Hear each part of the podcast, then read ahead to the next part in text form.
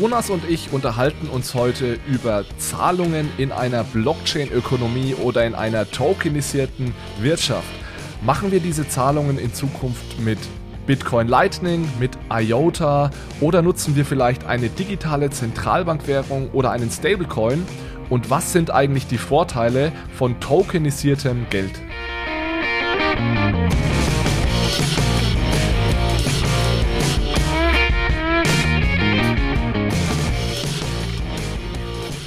Hallo zusammen und herzlich willkommen zu einer neuen Episode von Bitcoin, Fiat und Rock'n'Roll. Ich sitze heute hier mit Jonas zusammen und wir haben uns mal ein Thema herausgesucht, das uns beide privat und in unserem Beruf sehr beschäftigt und das ist das Thema Zahlungen in einer ja, Blockchain-basierten DLD DLT-basierten Ökonomie oder auch teilweise Tokenized Economy genannt. Und ja, Jonas, vielleicht kannst du mal ein, zwei Sätze dazu sagen, worum es heute gehen soll. Und natürlich erstmal äh, herzlich willkommen. Vielen Dank, dass du heute dabei bist.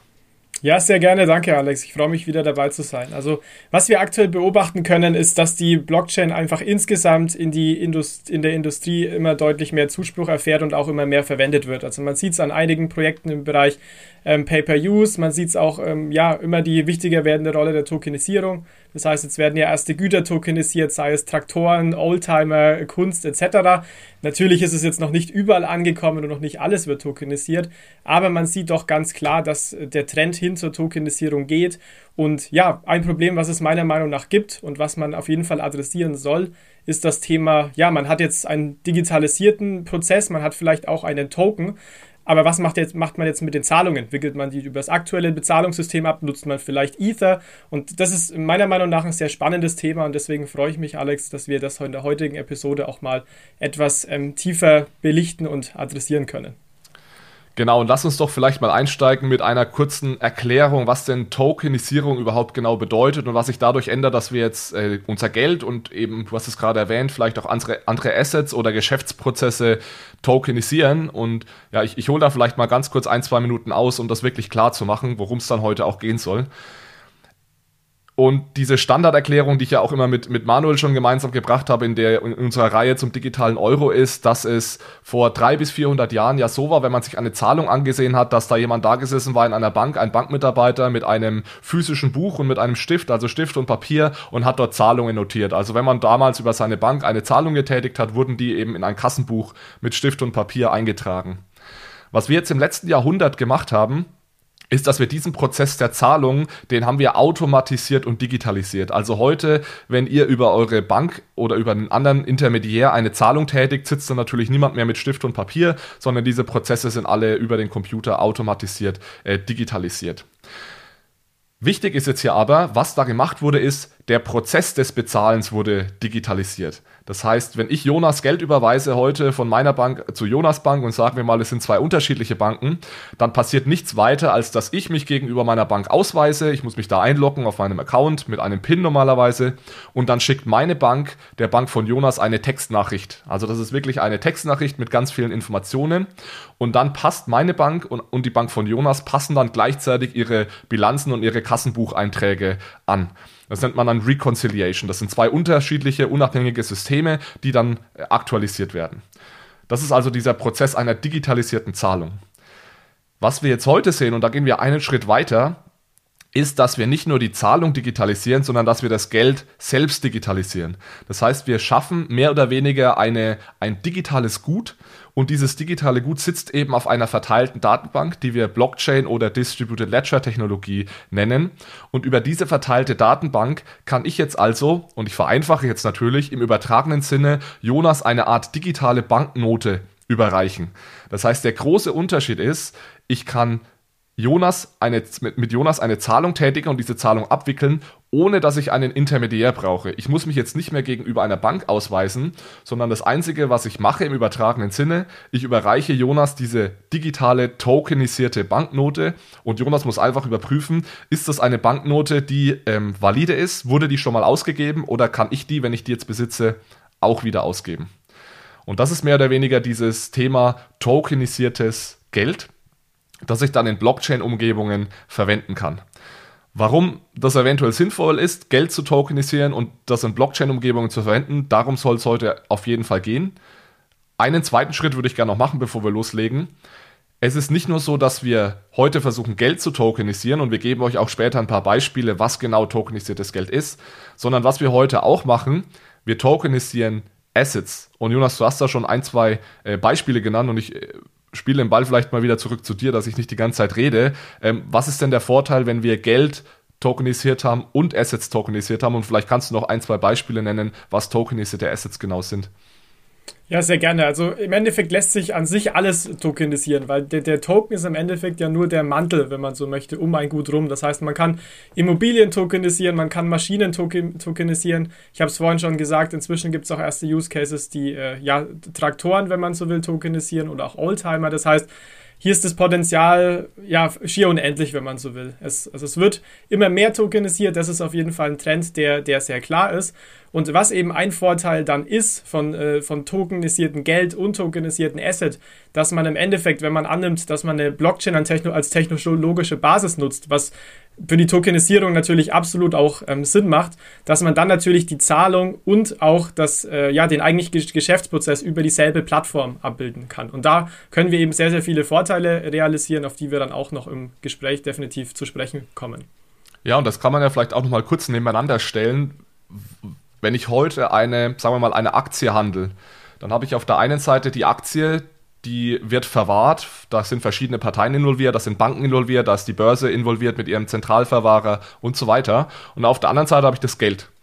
Und die Aktie und das Geld, die leben heute in unterschiedlichen Ökosystemen. Und wenn ich die beide gegeneinander tauschen will, das heißt, wenn ich eine Aktie kaufen will, dann trifft dieses Ökosystem Custody, Verwahrung der Aktie, auf das Ökosystem Geld. Und dazwischen steht ein Zahlungssystem, das nennt sich jetzt in dem Fall äh, Target to Securities, T2S. Und über dieses Zahlungssystem werden diese beiden Dinge dann getauscht. Da haben wir, wie ich es gerade erklärt habe, verschiedene Institutionen mit verschiedenen Kassenbüchern, nenne ich es jetzt mal vereinfacht, die alle aktualisiert werden müssen. Und da haben wir ganz, ganz viele dieser Reconciliation-Prozesse. Das dauert dann äh, normalerweise zwei Tage, bis diese Prozesse alle abgeschlossen sind. Und das ist vergleichsweise umständlich. Und der große Vorteil, wenn ich jetzt eben die Aktie als Token auf eine Blockchain lege und das Geld als Token auf derselben Blockchain habe, ist, dass ich diese kompletten Intermediäre und Backoffice-Prozesse und Reconciliation-Prozesse nicht mehr brauche. Das heißt, ich kann dann plötzlich den Aktientoken sehr effizient ähm, gegen den Geldtoken tauschen. Und äh, wir gehen da gleich sicherlich noch genauer drauf ein, aber das ist so eine Motivation, warum dieses Thema interessant ist. Das World Economic Forum spricht zum Beispiel davon, dass bis 2027 rund 10% des äh, globalen Bruttoinlandsprodukts äh, tokenisiert sein sollen.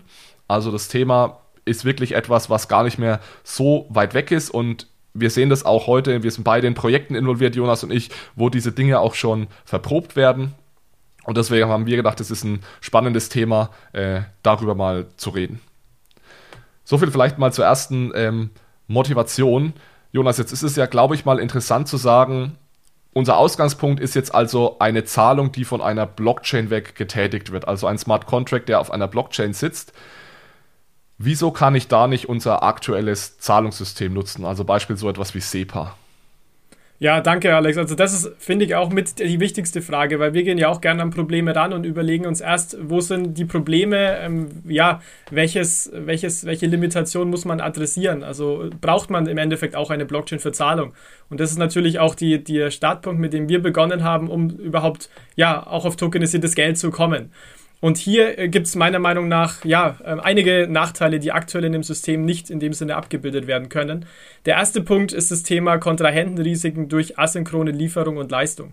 Was ich damit meine, ich will es an einem Beispiel illustrieren. Wenn ich jetzt heute bei Amazon ein Gut bestelle und angenommen, diese Lieferung würde jetzt über eine Blockchain getrackt werden, ist ja ein Use Case, den es in dem Sinne gibt. Das heißt, ich bekomme ähm, bei Amazon zum Beispiel das, ähm, ähm das, das, äh, das Gut und ähm, habe hier im aktuellen System, wenn man die Zahlung eben nicht über eine, eine Blockchain bindet, äh, zwei Möglichkeiten oder zwei Probleme. Das heißt, Problem 1 ist, es wird mir die Ware geliefert, aber ähm, es erfolgt keine Zahlung. Aus welchen Gründen auch immer. Ne? Also das heißt, ähm, hier hat man, hat man die, As die Asynchronität auf der einen Seite und die andere Seite natürlich, ich gehe in Vorkasse und die Ware wird in dem Sinne, in der Sinne nicht geliefert oder wird beschädigt geliefert oder falsch geliefert etc. Das heißt, man hat hier ja, keine Synchronität. Das heißt, eine Partei geht immer in Vorleistung. Und das führt natürlich dazu, dass man, dass man in dem Sinne Risiken hat, von der anderen Partei abhängt, dass natürlich auch somit insgesamt die, die Kosten steigern, äh, sich steigern. Und das ist natürlich auch ein, ein Problem, was dann eben durch ähm, verschiedene Mechanismen, du hast vorhin gesagt, zum Beispiel durch so ein Blockchain-basiertes äh, Zahlungsmittel, tokenisiertes Geld, gelöst werden kann. Es gibt jetzt äh, gibt hier auch andere Möglichkeiten, zum Beispiel, ja, ist ja nicht so, dass, dass der aktuelle Finanzsektor schläft und nicht selbst auch an Innovationen ähm, rumbastelt. Das Thema Echtzeit, Echtzeitzahlungen hat inzwischen ja auch einen, einen, wichtigen Stellenwert eingenommen. Also Stichwort hier zum Beispiel äh, SEPA ähm, Inst oder auch ähm, Tipps. Allerdings, Alex, da bist du vermutlich noch viel tiefer drin. Vielleicht magst du auch kurz ein paar äh, Nachteile nennen, die damit vielleicht einhergehen. Oder vielleicht sagst du auch, äh, brauchen Blockchain nicht. Äh, die Echtzeitzahlungssysteme sind schon perfekt, so wie sie sind. Ja, ich würde vielleicht nochmal einen, einen Schritt zurückgehen zu deinem Beispiel. Also, und vielleicht ganz ein genereller Punkt. Die Beispiele, die wir jetzt heute nennen. Es wird ganz, ganz oft der Fall sein, dass man diese äh, Situationen auch ohne Blockchain lösen kann. Und nagelt uns jetzt nicht auf diese einzelnen Beispiele fest. Die Annahme, die wir heute treffen, ist einfach, dass in der Industrie ähm, Blockchain zum Einsatz kommt und dass gewisse Geschäftsprozesse, Value Chains über eine Blockchain laufen werden in Zukunft und dass da auch irgendwann Zahlungen getätigt werden. Ob man jetzt bei Amazon, ob diese Lieferung bei Amazon unbedingt in Zukunft über eine Blockchain läuft, das sei jetzt mal dahingestellt. Also das ist wirklich nur eine vereinfachende ähm, Darstellung. Und genau, ich glaube, Jonas, den Punkt, den wir machen wollen, ist einfach, dass natürlich bei Amazon ist es auch kein Problem, weil wir Amazon vermutlich vertrauen aber es kann ja auch sein, dass wir sonst wo im Internet bestellen und dann wäre es natürlich cool, wenn unsere Zahlung erst ausgelöst wird, wenn beispielsweise der Postbote das Paket bei uns vor der Haustür scannt. Ja, und dass aber in dem Moment auch die Zahlung ausgelöst wird und dass dann der Versender, der Verkäufer auch sicher sein kann, wenn ich das Paket überreicht bekomme, wird die Zahlung ausgelöst. Ich glaube, das ist einfach dieses Zug-um-Zug-Geschäft, was ähm, Blockchain so interessant macht. Da kann man jetzt natürlich sagen, in dem Fall, kann man auch so eine Echtzeitzahlung ähm, machen. Also es gibt da ja, du hast es gesagt, SEPA Inst oder so, dass dann zum Beispiel der Postbote, das geht relativ schnell, nach 10 Sekunden die Rückmeldung bekommt, okay, Zahlung äh, wurde äh, ausgelöst und dann kann er das Paket ähm, übergeben. Das ist eine andere Möglichkeit, dann ist natürlich wieder die Frage, will der Postbote jetzt an jeder Tür 10 Sekunden warten, bis die Zahlung ausgelöst ja. wurde? Ja, und da kommen wir schon so ein bisschen ähm, auch an die, an die Grenzen hier, dass eben gerade so am Point of Sale, wie man es da nennt, ist es die Frage, ob diese Echtzeitzahlungen, wie sie genannt sind, Echtzeit heißt in dem Fall 5 bis 10 Sekunden, ob das wirklich ein, ein gangbarer Weg ist oder ob man dann nicht sagen kann, ich habe so eine, so eine Blockchain-Zahlung, die eben wirklich so ein Zug-um-Zug-Geschäft macht. Und da vielleicht nochmal auf die Blockchain-Zahlung einzugehen, was da der essentielle Vorteil ist, ist natürlich, dass das alles automatisiert ist durch einen Smart Contract. Und der Smart Contract im Endeffekt, man kann sich das vorstellen, dass das Geld eben so lange einsperrt, wenn man so will, bis diese Vorbedingung äh, äh, äh, eingetroffen ist. Das heißt konkret dieses Beispiel, ähm, ich stehe an der Tür, ähm, das, die Lieferung ist, ist gekommen, das heißt, man hat dann eine Bestätigung und dann sagt der Smart Contract, okay, wenn genau das passiert, dann löse die Zahlung aus. Und wenn jetzt der, ähm, der Briefträger gar nicht zu meiner Tür kommt, dann wird die Zahlung nie ausgelöst und das Geld wird im Hintergrund praktisch wieder an mich zurücküberwiesen. Und das ist wirklich hier die Krux bei diesen digitalen Zug-um-Zug-Geschäften, die eben vor allem durch die, durch die Smart Contracts eben in einer sehr effizienten und schnellen Art und Weise dann auch möglich sind.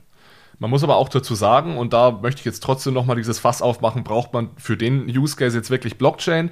Ähm, bei Blockchain hat man natürlich auch eine gewisse Latenz und die Frage ist, ab wann äh, hat, ist diese Zahlung final? Also wenn ich diese Zahlung mit Bitcoin zum Beispiel tätigen würde und der Bitcoin-Blockchain, da müsste der Postbote nicht nur 10 Sekunden vor der Tür stehen, sondern vermutlich eine Stunde, wenn ich sechs Blöcke war, warten möchte, bis die Zahlung wirklich final ist. Also da muss man auch nochmal ganz deutlich unterscheiden und da sprechen wir später noch drüber. Es ist vermutlich so, dass für die Anwendungsfälle, die wir jetzt äh, im Sinn haben, sind natürlich die Bitcoin Main Chain und auch andere Main Chains natürlich nicht die, die, die Wege, über die man diese Zahlungen tätigt. Also da reden wir da natürlich entweder von Second Layer Solutions, so etwas wie Lightning. Wir reden über so Dinge wie IOTA eventuell, das ist ja zumindest der Plan von IOTA. Oder, und darum geht es uns heute eigentlich in erster Linie, wir reden eben über eher geschlossene private Systeme, ähm, beziehungsweise dann eben tokenisierte Euros, wo dann das ganze Settlement oder die Finalität entweder tatsächlich geschafft werden kann oder zumindest schneller vonstatten geht.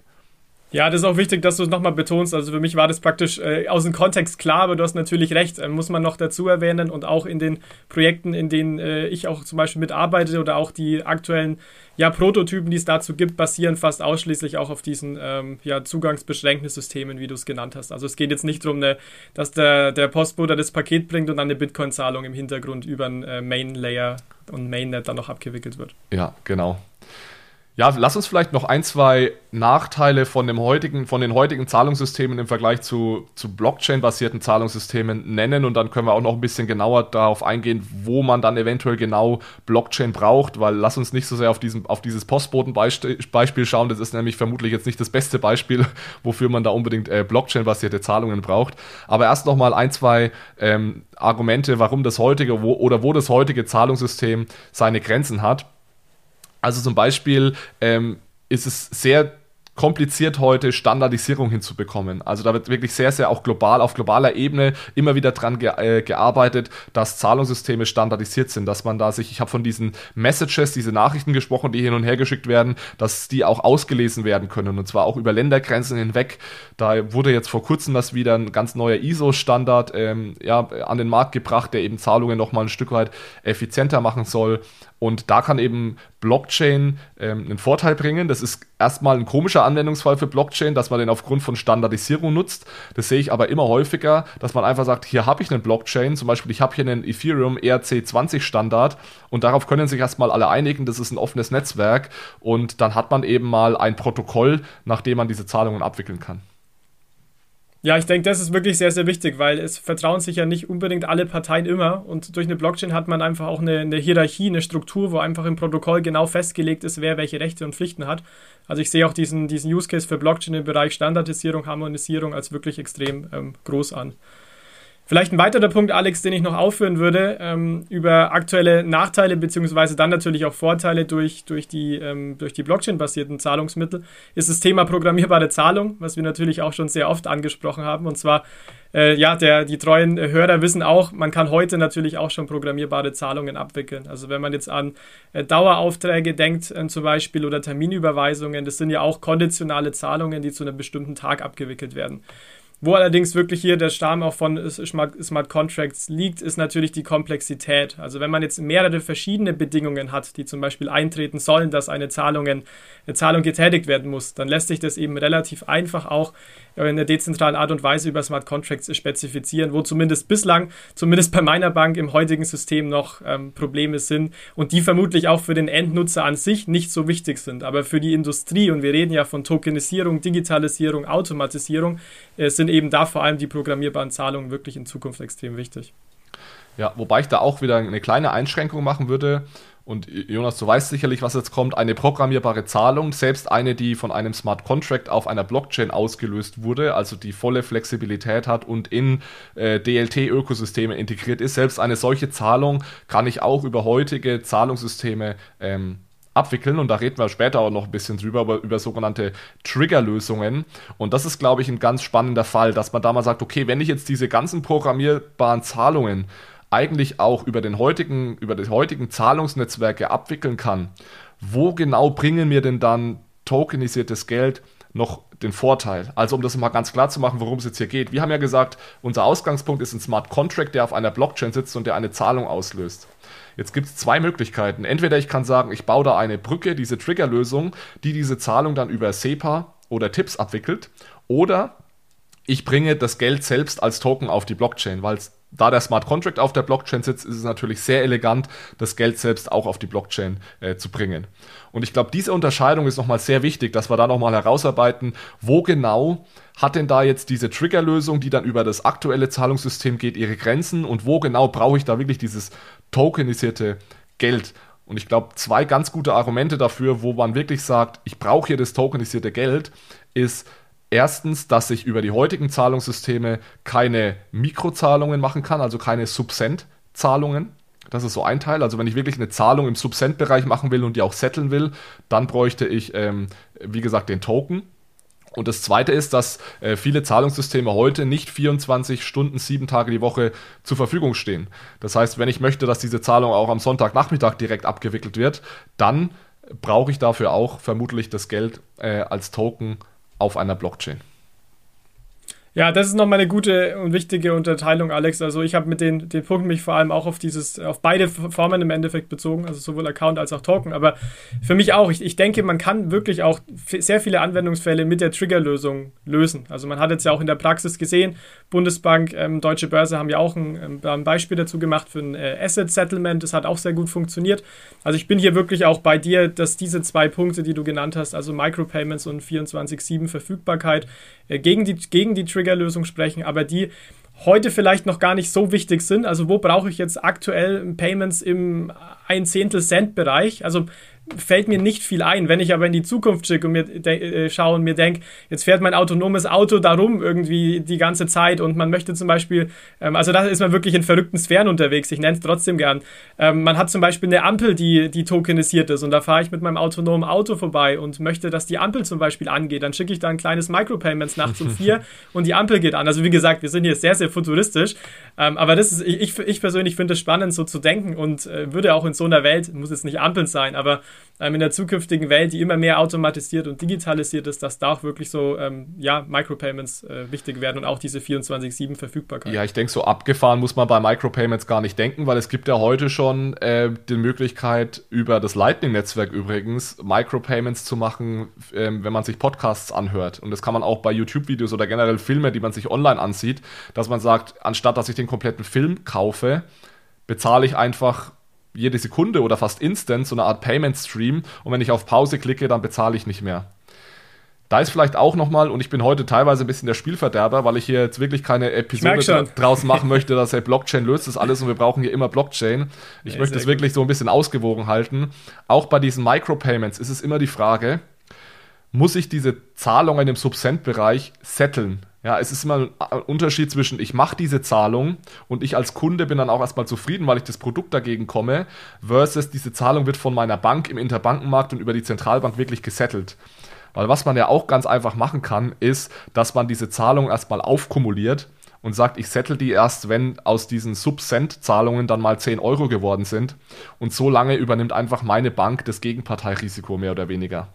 Und wenn dann mein Konto wirklich nicht gedeckt ist bei diesen 10 Euro, dann hat meine Bank einfach ein Problem. Ähm, aber es muss nicht immer schon im Subcent-Bereich gesettelt werden. Aber dazu auch nochmal, wie viele dieser Anwendungsfälle, die wir heute haben, die brauchen das vielleicht nicht. Aber in Zukunft kann sich das natürlich ändern und viele Dinge können wir jetzt vielleicht noch gar nicht durchdenken. Und ganz generell kann man den Punkt auf jeden Fall machen. Es ist am elegantesten, wenn ich den Smart Contract auf einer Blockchain habe, dass ich das Geld auch als Token auf dieser Blockchain habe, weil ich friktionslos und ohne Medienbrüche dann eben ähm, miteinander kommunizieren kann und diese Zahlungen abwickeln kann. Ja, und man sieht ja auch heute in Pay-Per-Use-Beispielen zum Beispiel, dass es da genauso ist, wie du gesagt hast, dass die Zahlungen da aufkumuliert werden und zum Beispiel einmal am Tag, einmal im Monat die Rechnung gestellt wird. Also genau. ich bin da absolut bei dir und denke, in Zukunft wird sich, das, äh, wird sich das extrem ändern, aber das geht nicht von heute auf morgen und dafür bedarf es auch noch andere äh, Änderungen, sei es auch auf äh, regulatorischer Seite etc. Genau, ein Grund, warum ich auch aktuell noch ein Stück weit reserviert bin, dass wir unbedingt jetzt einen Euro-Token auf der Blockchain brauchen, ist, weil es sehr, sehr kompliziert ist, ähm, das, das hinzubekommen. Da können wir ja vielleicht dann auch nochmal kurz, kurz drüber reden. Äh, Jonas, wollen wir vielleicht ganz allgemein jetzt noch, ich glaube, wir haben das ja schon teilweise mit, mit erwähnt, äh, was so der Vorteil ist, wenn ich eben Blockchain-basierte Zahlungsmittel habe. Genau, also ich denke, da können wir relativ schnell durchgehen, weil wir das meiste schon, schon genannt, äh, genannt haben. Also wir haben insgesamt natürlich weniger Systembrüche, weniger Intermediäre. Heute sind es wirklich sehr, sehr viel Intermediäre. Und wenn die Zahlung und der Prozess praktisch auf einer Plattform auf derselben Plattform sind, geht es natürlich viel effizienter. Muss dazu sagen, eine andere Möglichkeit ist natürlich auch, dass man zwei verschiedene DLT-Systeme hat, die miteinander interoperabel sind. Das ist sogar wahrscheinlich in Zukunft der relevantere ähm, Fall, weil es wird, man wird sich nie wahrscheinlich auf Ethereum oder Hyperledger als einzige Blockchain für Zahlungen und für Use Cases äh, einigen äh, können. Dann eben der Punkt weniger Kontrahentenrisiken. Wir haben es vorhin ähm, angesprochen, Zug-um-Zug-Geschäfte, die dann wirklich in dieser Sekunde ähm, dann auch ja, durchgeführt werden und in dem Sinne auch mit tokenisierten Geld dann auch abgewickelt werden. Aber da werden wir vermutlich auch gleich nochmal zu sprechen können, äh, kommen. Und dann dieses Thema Mikrozahlung, programmierbare Zahlungen, äh, 24-7 Verfügbarkeit. Also ich denke, da haben wir schon im Detail drüber, äh, drüber geredet, außer du würdest nochmal einen Punkt äh, im Detail aufmachen. Dann können wir das natürlich auch gerne machen. Nee, ich denke, ich denke, das ist äh, eine gute Zusammenfassung. Ich glaube, was jetzt interessant ist, ist nochmal darüber zu reden, was ist denn eigentlich tokenisiertes Geld oder dass wir auch nochmal gegenüberstellen, welche Möglichkeiten gibt es denn jetzt so eine Zahlung abzuwickeln? Also wir haben schon von dem Trigger gesprochen, vielleicht fangen wir da auch nochmal ganz kurz an. Ich glaube, wir haben es ja schon gesagt, das ist mehr oder weniger die Möglichkeit, diese Zahlungen, die von einer Blockchain weg, von einem Smart Contract ähm, getriggert werden, abzuwickeln. Und dieser Smart Contract, das kann sein, dass das ein, ein Smart Contract ist, der in einer Pay-per-Use-Anwendung sitzt. Also du äh, leist dir ein Auto und dieses Auto bezahlst du nicht pro Tag, sondern pro gefahrenen Kilometern. Und auch das Auto macht direkt diese Zahlung, nachdem du eben 100 Kilometer gefahren bist. Das ist so eine Pay-per-Use-Anwendung. Und wir nehmen jetzt wieder an, das läuft irgendwie über eine Blockchain. Und dann ist eben die Frage, löst dieser Smart Contract die Zahlung aus und wickelt diese Zahlung über SEPA oder andere bestehende Zahlungssysteme ab oder über einen Token. Und wenn er das über SEPA machen möchte, dann ist da eben diese Triggerlösung äh, involviert. Das ist also eine kleine technische Brücke, die diese Zahlung dann einfach über unsere aktuellen Zahlungssysteme abwickelt.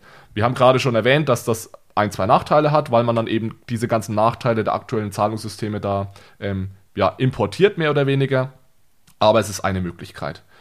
Und vielleicht äh, da noch hinzuzufügen, Alex, der Vorteil ist, es ist schnell umsetzbar, wie man sieht. Ähm, es gibt schon ähm, in, in ersten Projekten und natürlich muss man sich auch überlegen, es muss regulatorisch nicht viel angepasst werden. Also man kann das auch im aktuellen regulatorischen Rahmen machen und das ist bei dem anderen tokenisierten Geld, über das wir gleich reden werden, ganz, ganz anders.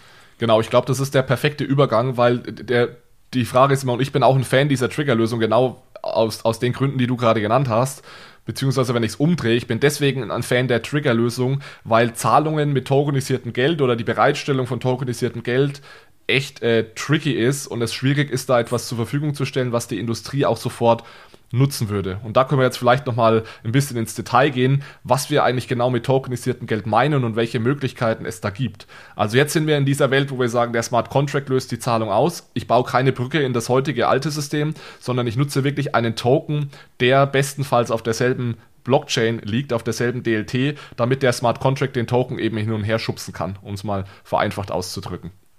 Und da, Jonas, gibt es jetzt ganz unterschiedliche Möglichkeiten. Das fängt an bei Kryptowährungen, die natürlich äh, tokenisiertes Geld sind im weitesten Sinne, über Stablecoins bis hin zu einem tokenisierten Euro, der dann entweder von Banken oder von der Zentralbank zur Verfügung gestellt werden kann. Und ja, wollen wir vielleicht mal mit den, mit den Kryptowährungen äh, anfangen? Ja, gerne. Also Kryptowährungen sind natürlich in dem Sinne vermutlich für diese Industrie-Use-Cases aktuell einfach, um sozusagen, noch nicht geeignet. Das ist zumindest meine Meinung. Also vor allem aus drei Gründen. Erster Grund, äh, sehr hohe Volatilität. Ich denke, wir haben es in den letzten Monaten wieder gesehen. Ähm, allein Bitcoin, Ether etc. Also wir reden, wir klammern die Stablecoins jetzt aus, das ist wichtig. Ne? Also wir reden von, wir reden von den klassischen Kryptoassets. Äh, sehr, sehr volatil und natürlich möchte sich ein Unternehmen ja absichern gegenüber solchen Kursschwankungen. Zweites Thema Skalierbarkeit. Also hier reden wir jetzt wieder von, die, von normalen, also First-Layer-Zahlungen. Ähm, ist bei Bitcoin und Ether in dem Sinne aktuell ja noch nicht so super skalierbar. Wird sich bei Ether natürlich extrem ändern durch ähm, Ethereum 2.0 die nächsten Jahre, aber Stand heute eben auch noch nicht super skalierbar. Und das dritte Thema, ähm, ja, ist das Thema Energieverbrauch. Also wir reden hier wieder von den, den offenen, äh, öffentlichen Blockchains, also Bitcoin, Ether und Co., wo wir natürlich aktuell Stand heute noch einen sehr, sehr hohen Energieverbrauch auch haben. Und das ist natürlich auch was inzwischen. Ich meine, man kann über den Energieverbrauch denken, wie man will. Ich sehe das auch deutlich entspannter. Ich glaube, du auch, Alex, als es äh, beschrieben wird. Das Fass will ich heute auf keinen Fall aufmachen. Aber es ist natürlich so, dass Unternehmen sagen, ja, lieber keinen, sehr wenig Energieverbrauch durch Bankzahlungen, als jetzt nur ein bisschen Energieverbrauch auch über, über Krypto. Und das sind für mich so die drei Punkte, warum diese klassischen Kryptowerte, wie wir sie kennen, sich aktuell nicht eignen lassen, obwohl man Ether-Zahlungen recht einfach auch anbinden könnte, weil es die im Endeffekt auch seit vier Jahren schon ähm, gibt für Smart Contracts zum Beispiel. Ja, also ich würde sagen, meiner Meinung nach gibt es zwei Hauptgründe, warum aktuell Kryptowährungen da nicht so im Gespräch sind. Das eine ist technisch, das hast du genannt. Das ist theoretisch natürlich möglich. Es gibt äh, Second-Layer-Solutions, die es dann auch ermöglichen, das Ganze zu skalieren. Die sind einfach jetzt noch nicht ähm, Industrie-ready, nenne ich es jetzt mal. Also es würde nicht kein großes Unternehmen würde jetzt über das Lightning-Netzwerk äh, Zahlungen tätigen. Vor allem ist das Lightning-Netzwerk ja auch eher für kleinere Zahlungen wird eher für kleinere Zahlungen genutzt. Ähm, also das ist so dieser, dieser technische Aspekt. Da kann ich mir aber gut vorstellen, dass wir da in fünf oder zehn Jahren sind, so weit sind, dass dann auch eine Second-Layer-Solution einer, einer Kryptowährung, einer klassischen Kryptowährung genutzt werden kann. Was aber der größere Punkt ist, ist, dass eine Kryptowährung eine Kryptowährung ist und viele Unternehmen einfach kein Interesse daran haben, in Bitcoin zu bezahlen oder in Ether oder in IOTA ähm, sondern die wollen im Euro bezahlen, weil sie eben in Euro auch Einnahmen tätigen und weil sie jetzt noch nicht in einer äh, Kryptoökonomie sind, wo irgendwie Bitcoin wie in El Salvador jetzt gesetzliches Zahlungsmittel ist, sondern es, man möchte einfach Zahlungen mit dem Euro tätigen. Da geht es gar nicht um die unterliegende Technologie, sondern es geht um die Denominierung dieses Geldes oder um das Geld selbst. Und deswegen ist es so, und Jonas, wir sind ja beide in Diskussionen äh, involviert, auch mit der Industrie. Also ich habe vor einiger Zeit an einer Arbeitsgruppe teilgenommen bei, beim, äh, vom Bundesministerium der Finanzen und der Bundesbank. Da gibt es auch ein Abschlusspapier, das teile ich euch gerne mal in den Show Notes. Da waren 50% Finanzwirtschaft am Tisch, 50% Industrie, also größere Unternehmen. Könnt ihr dann auch in dem Papier nachlesen, wer da genau dabei war. Und da hat sowas wie Second Layer Solutions auf, von Kryptowährungen, auch sowas wie IOTA, hat da überhaupt keine Rolle gespielt. Also da hat keiner danach gefragt in diesen mehreren Monaten, in der diese Arbeitsgruppe ging, sondern der Fokus ist aktuell wirklich in der Diskussion sehr stark auf dem äh, tokenisierten Euro. Und deswegen, Jonas, lass uns vielleicht mal in diese Richtung gehen und uns überlegen, wie kann ich denn jetzt den Euro oder den US-Dollar und so weiter tokenisieren. Gerne, genau. Also da der Euro kann natürlich viele verschiedene Formen annehmen. Also in unserem, ähm, unserem, Ball, äh, unserem Fall auf jeden Fall, ähm, ja, kann das im Endeffekt gibt es vier Ausgestaltungsmöglichkeiten, würde ich sagen, äh, für diesen Euro-Token. Das eine ist ein Euro-Stablecoin, also ich bezeichne es jetzt hier auch mal als ein Euro-Token. Ähm, das heißt, ja, man, man, hat, man kennt die aktuellen Stablecoins. Es, es gibt, die meisten sind natürlich US-Dollar-Stablecoins. Inzwischen gibt es auch ein paar, ein paar Euro-Stablecoins. Äh, Celo Euro, der jetzt ja auch erst äh, vor kurzem praktisch live gegangen ist.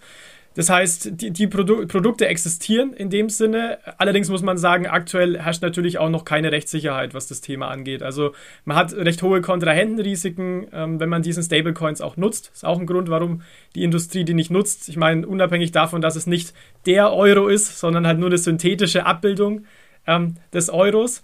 Allerdings hier, die meisten haben es wahrscheinlich auch mitbekommen, gibt es aktuell ein Gesetzesvorhaben von der EU-Kommission vorgeschlagen, das heißt also wirklich auf europäischer Ebene, um Stablecoins zu regulieren. Sogenannte Mika wird aktuell auch in, in, nationalen Parlamenten diskutiert, könnte, soweit ich das mitbekommen habe, ähm, Ende nächsten Jahres ähm, schon ähm, live gehen und eingeführt werden.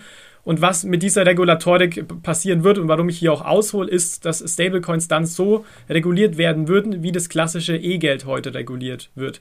Das heißt konkret, jeder Token müsste zum Beispiel zu 100 Prozent besichert werden, was ja sehr häufig ein Kritikpunkt an Tether und auch an anderen Stablecoins ist, ob diese Sicherheiten wirklich immer vorliegen.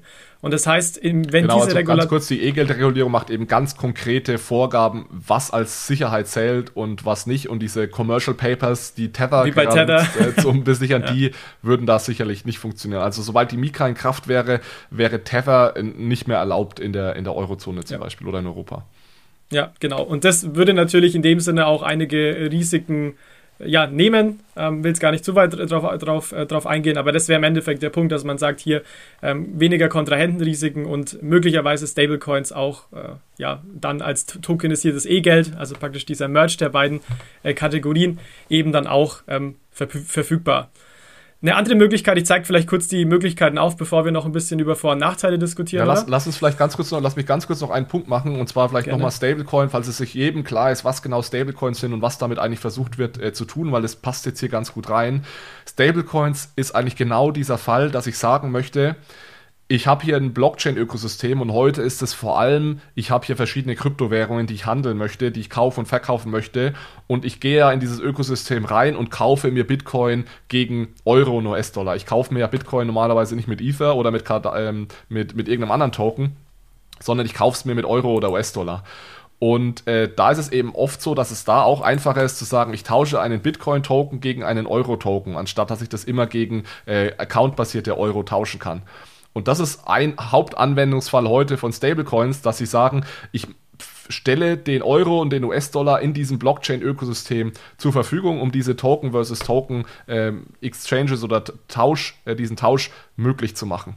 Und der Stablecoin macht es ganz einfach dadurch, dass er sagt, es kommt, es kommt hier ein Unternehmen, das kann eben, ähm, das kann sowas wie Tether, USDC, das heißt Circle, das Unternehmen dahinter, oder jetzt eben auch äh, die Diem Associations sein, die sagen, ihr gebt mir eure Euros, die packe ich in einen, in einen, ähm, auf ein Bankkonto, auf ein Treuhandkonto oder ich kaufe davon sehr sichere Staatsanleihen zum Beispiel und gebe euch dafür einen Token zurück. Den nenne ich Stablecoin Euro Token, den nenne ich zum Beispiel Diem Euro und dieser Diem Euro sollte eigentlich genau ein Euro wert sein, weil ich ja hier gegen diesen einen Euro eine Sicherheit halte. Aber im Endeffekt vertraust du in dem Fall zum Beispiel der Diem Association, dass sie diesen Euro, den du ihnen gegeben hast, auch, dass sie den sicher verwahren. Entweder auf einem Treuhandkonto einer Bank oder dass sie den eben sicher in eine Staatsanleihe legen und so weiter. Und nur wenn dieses Vertrauen da ist, ähm, hat dieser Diem-Euro dann auch wirklich den Wert von einem Euro. Also das ist genau dieses Kontrahentenrisiko, das Jonas angesprochen hat. Da vertraut man einfach dieser Gegenpartei, sei es die Diem Association, sei es Circle und so weiter. Und wenn die dieses Vertrauen nicht einhalten, dann kann es eben ganz schnell sein, dass dieses Geld auch mal äh, seinen Wert verliert. Und deswegen, ähm, und deswegen jetzt habe ich so weit ausgeholt, ist es eventuell interessant zu sagen, ich baue nicht mein komplettes Ökosystem auf, einen, auf Stablecoins aus, die von privaten kaum regulierten Institutionen ausgegeben werden, sondern eventuell können ja auch die, die, heutigen Finanzinstitute, die sehr streng reguliert sind, die sehr eng an die Zentralbank angebunden sind, eventuell können die ja auch den Euro, den sie heute sowieso schon ausgeben, in einem Blockchain-Ökosystem zur Verfügung stellen. Genau, und das wird uns dann im Endeffekt auch zur zweiten Möglichkeit bringen, nämlich tokenisiertes Giralgeld oder auch ein Giralgeld-Token. Das heißt, ja, wie wir das Giralgeld heute praktisch kennen, nur eben ja von der Bank dann auf einer DLT ausgegeben, dass man es eben genau für die Use Cases, die wir vorher noch beschrieben haben, Alex, eben dann auch in diesem Ökosystem als Zahlungsmittel, als Token an sich, nicht als Account, sondern als Token ähm, verwenden kann. Aber ja, genau. Ähm, vielleicht bevor wir, bevor wir da noch die, die Nachteile aufmachen, dritte Möglichkeit ist, dass eine Zentralbank das Ganze, diesen Euro-Token zur Verfügung stellt. Also das wäre die klassische Form von der digitalen Zentralbankwährung, der CBDC. Das heißt, es wäre natürlich dann nicht mehr Geschäftsbankengeld wie bei Giralgeld, sondern es wäre im Endeffekt Zentralbankgeld was natürlich ein, aus, aus, Risikoperspektive in Krisenzeiten möglicherweise einen Unterschied macht. Also das wäre jetzt praktisch die, die letzte Ausgestattungsform, über die man auch ähm, diskutieren kann in dem Kontext. Aber ich würde sagen, Alex, lass uns noch mal kurz vielleicht in die äh, Vor- und Nachteile der verschiedenen Möglichkeiten gehen, oder?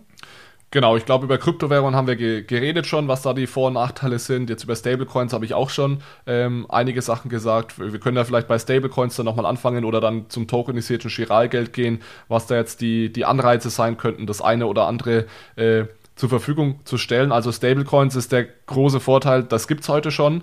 Es gibt verschiedene äh, Versuche, das zu tun. In Europa tut man sich da noch schwer, weil es die Regulierung nicht erlaubt. Also Mika ist auch noch nicht in Kraft. Sobald Mika in Kraft tritt, wird es auch sehr, sehr schwierig in, Euro, äh, in, in der Eurozone Stablecoins zur Verfügung zu stellen, denn diese Regulierung ist relativ streng.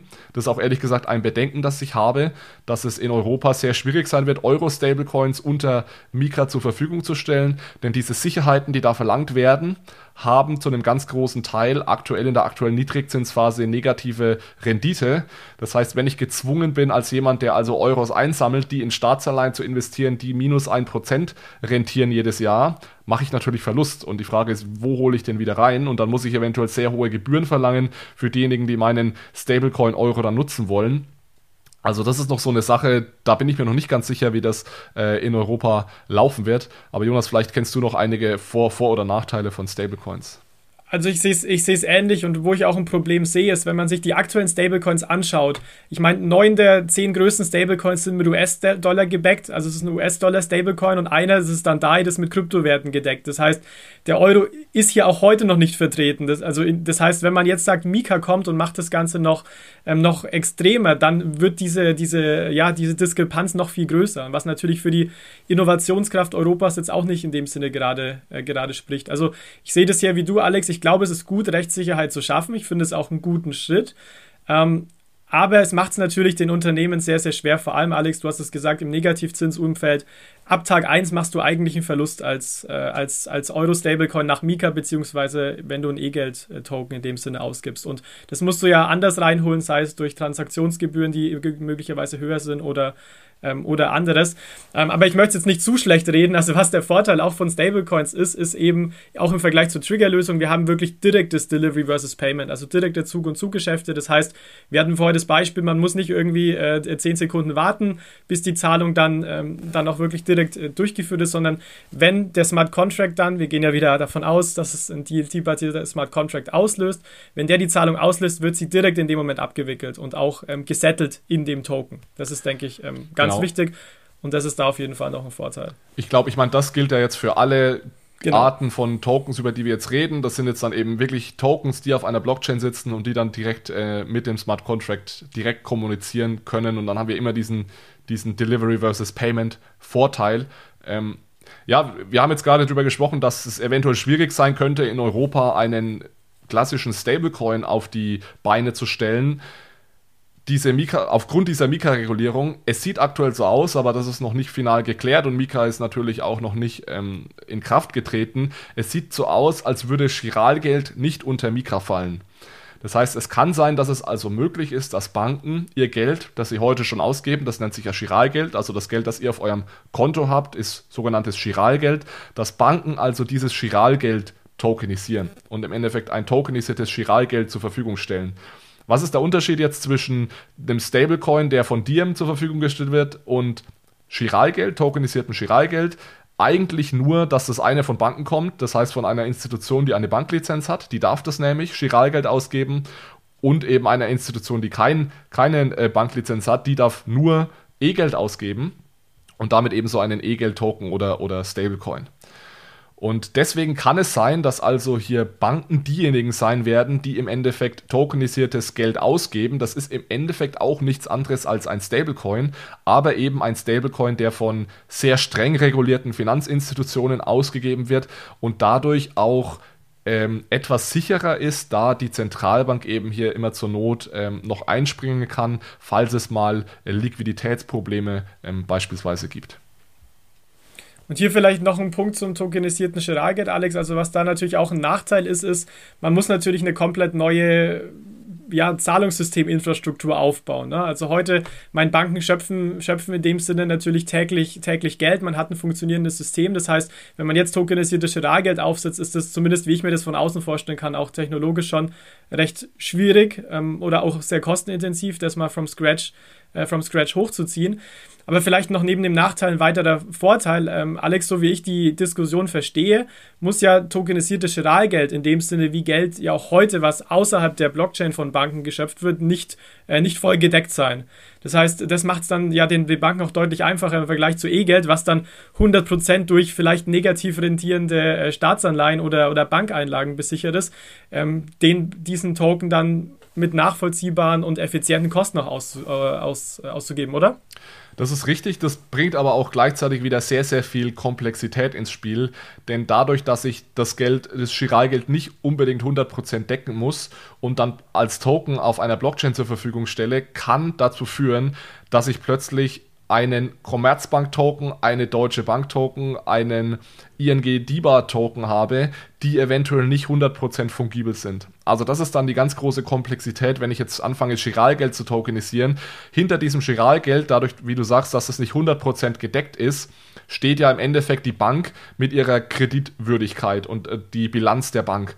Und wenn ich jetzt eine sehr stabile Bank habe, dann kann sein, dass ich dieser Bank 100% vertraue und dass dann dieser Token auch immer genau ein Euro wert ist. Wenn es aber jetzt eine kleinere Bank ist, äh, die eventuell nicht so stabil ist und einen Token ausgibt, dann hat er vielleicht nicht den Wert von einem Euro. Und diese Situation wollen die Banken in Europa natürlich auf jeden Fall vermeiden, dass wir dann plötzlich 30, 40, 50 verschiedene Euro-Token haben, habe, sondern es muss einen einzelnen ähm, Euro Chiralgeld-Token geben. Und da gibt es verschiedene Lösungen dafür. Die haben wir tatsächlich uns sehr viel Gedanken gemacht im Bankenverband und auf Höhe der deutschen Kreditwirtschaft in den letzten Monaten. Da wird es auch ein Papier dazu geben. Das kommt jetzt auch im Juli meines Wissens nach raus, wie man das eben hinbekommt, dass egal welche Bank diesen Chiralgeld-Token ausgibt, es sich immer um einen fungiblen, mehr oder weniger nicht unterscheidbaren Euro handelt, so wie es ja heute mit dem accountbasierten System äh, auch ist. Ja, da bin ich, da bin ich sehr gespannt, Alex, auf die Publikation, weil heute wird es ja so gewährleistet, die Fungibilität, dass, dass dieses Geld äh, zwischen den Banken dann im Hintergrund in Zentralbankgeld dann abgewickelt wird. Ne? Genau. Und wenn man das in der Welt mit Token zum Beispiel machen würde, nimmt das natürlich wieder Effizienzgewinne raus, weil dann hat man wieder ein Intermediär und wieder ein Lag. Genau, ähm, dann deswegen, hast du Tipps wieder, ja, dann hast du Tipps wieder. Also ja. genau diese Sache, wo wir vorhin von der Triggerlösung gesprochen haben. Wenn ich dann einen Banktoken habe, den ich aber wieder. erst noch über Tipps setteln muss im Hintergrund, ja. dann habe ich das Tippsystem wieder dabei und habe wieder all diese Nachteile, über die wir gesprochen haben. Habe ähm, ich wieder ein Konto. Genau, hast du wieder ein Konto.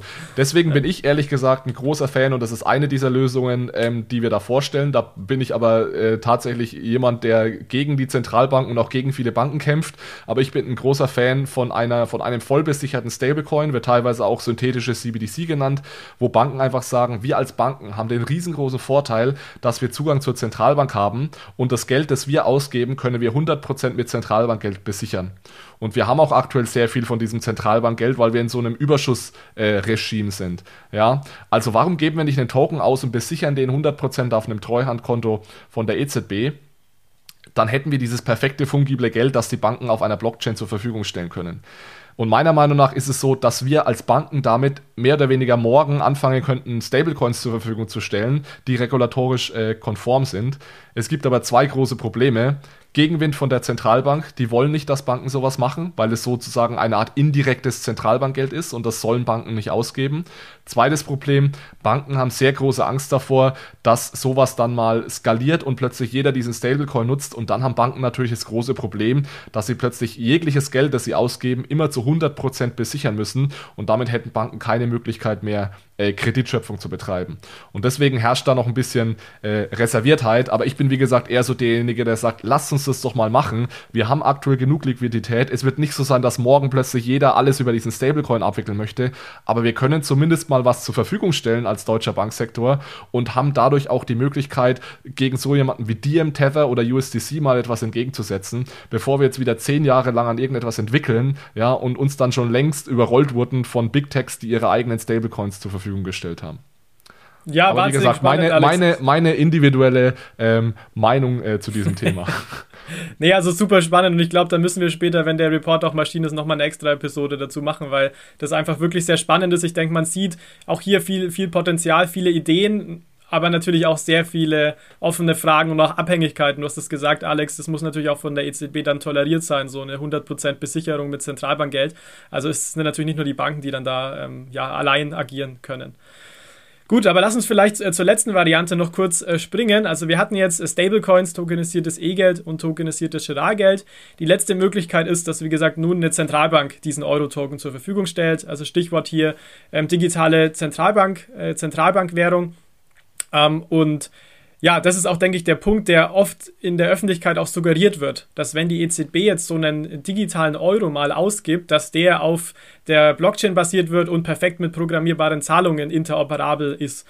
Ähm, also das ich rede so oft mit Leuten, wo die genau das denken, aber es ist halt nicht sicher und meiner Meinung nach sogar eher unwahrscheinlich, weil einen, so einen digitalen Euro auf einer DLT auszugeben ist eine Möglichkeit, aber eben auch nur eine. Also man kann es auch anders machen. Wir haben ja die ganze Episode heute darüber diskutiert, wie kann man auch die konventionelle Infrastruktur verwenden.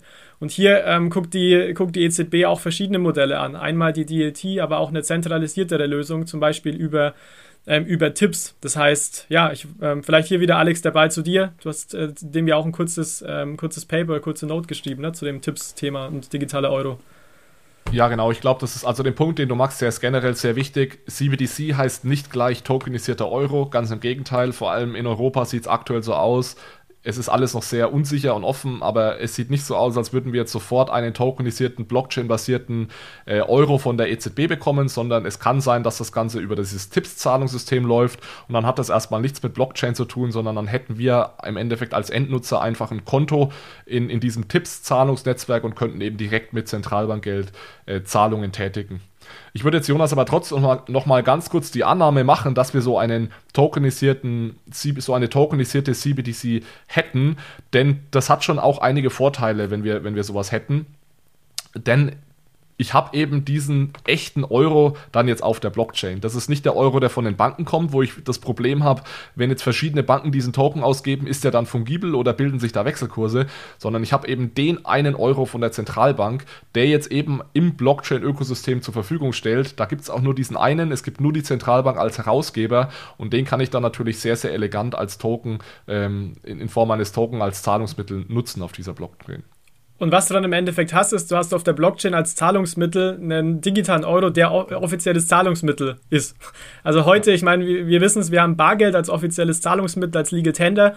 Wir werden auch in der Zukunft, wenn ein digitaler Euro kommen sollte, auch den digitalen Euro der EZB als Legal Tender äh, haben. Das so viel ist, ist auf jeden Fall klar, aber auch äh, in dem Sinne Giralgeld ist ja an sich heute nicht, äh, nicht Legal Tender ich denke, das Fass machen wir nicht auf, aber wenn man äh, diesen richtigen Euro, wie du es genannt hast, Alex, ähm, dann auf der, auf der DLT hat, äh, ist, es natürlich, ist es natürlich eine positive Sache. Und man muss auch sagen, man hat hier eben Zentralbankgeld auf dem ähm, direkt als Token. Das heißt, hier wieder ähm, Krisenzeiten, äh, ja, Finanzsektor, Finanzinstitute insgesamt sind ja erstmal privatwirtschaftlich orientiert. Das heißt, die machen natürlich Gewinne, machen Verluste. Das heißt, im Extremfall können solche Institute natürlich auch ähm, pleite gehen, haben wir in der Vergangenheit oder in der, in der Historie auch, auch sehen können.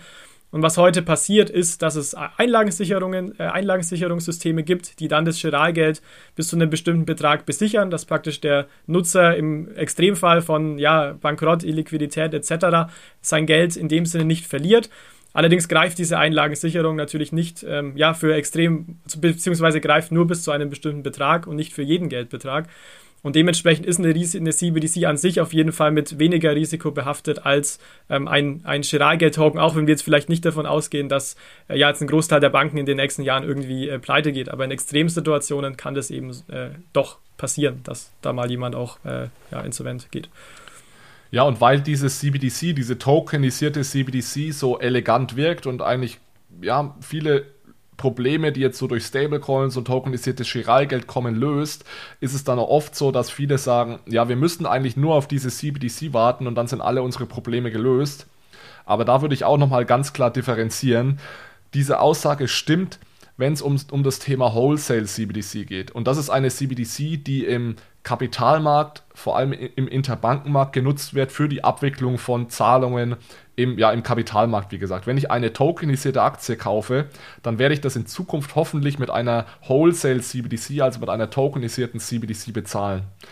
Wenn es aber jetzt um die Geschäftsprozesse geht, die eher so im Privatsektor stattfinden, zwischen den Endnutzern, mit, ähm, keine Ahnung, Einzelhandelsunternehmen, also diese Art von Käufen und Verkäufen, da wird es vermutlich nicht so sein, dass wir in Zukunft alle diese automatisierten programmierbaren Zahlungen, auch in der Industrie 4.0, von der wir gesprochen haben, dass wir die alle mit einer CBDC machen in Zukunft.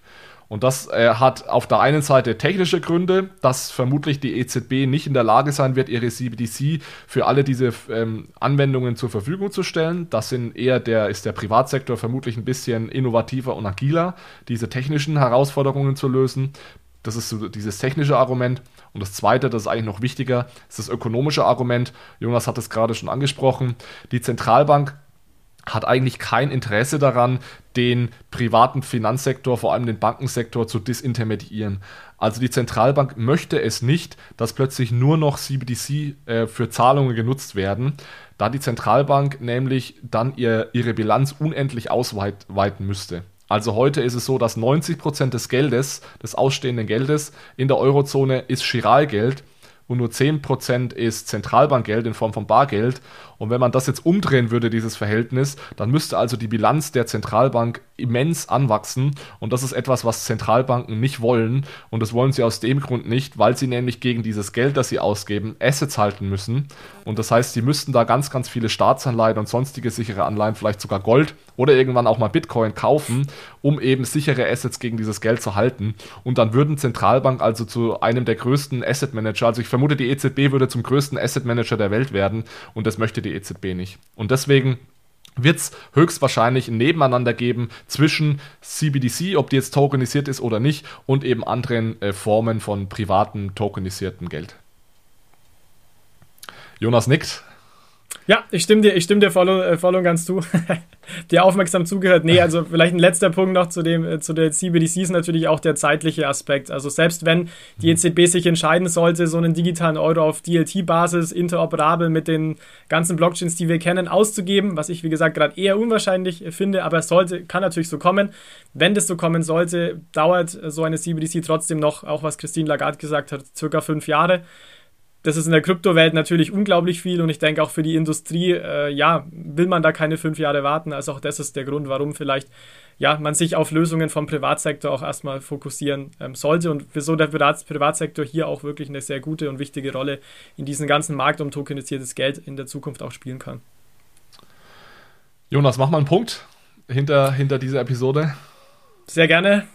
Alles klar. Dann ja, vielen Dank für das Thema. Du hast das Thema ja ausgewählt. Ähm, ich rede da sehr gerne drüber, wie du sicherlich gemerkt hast.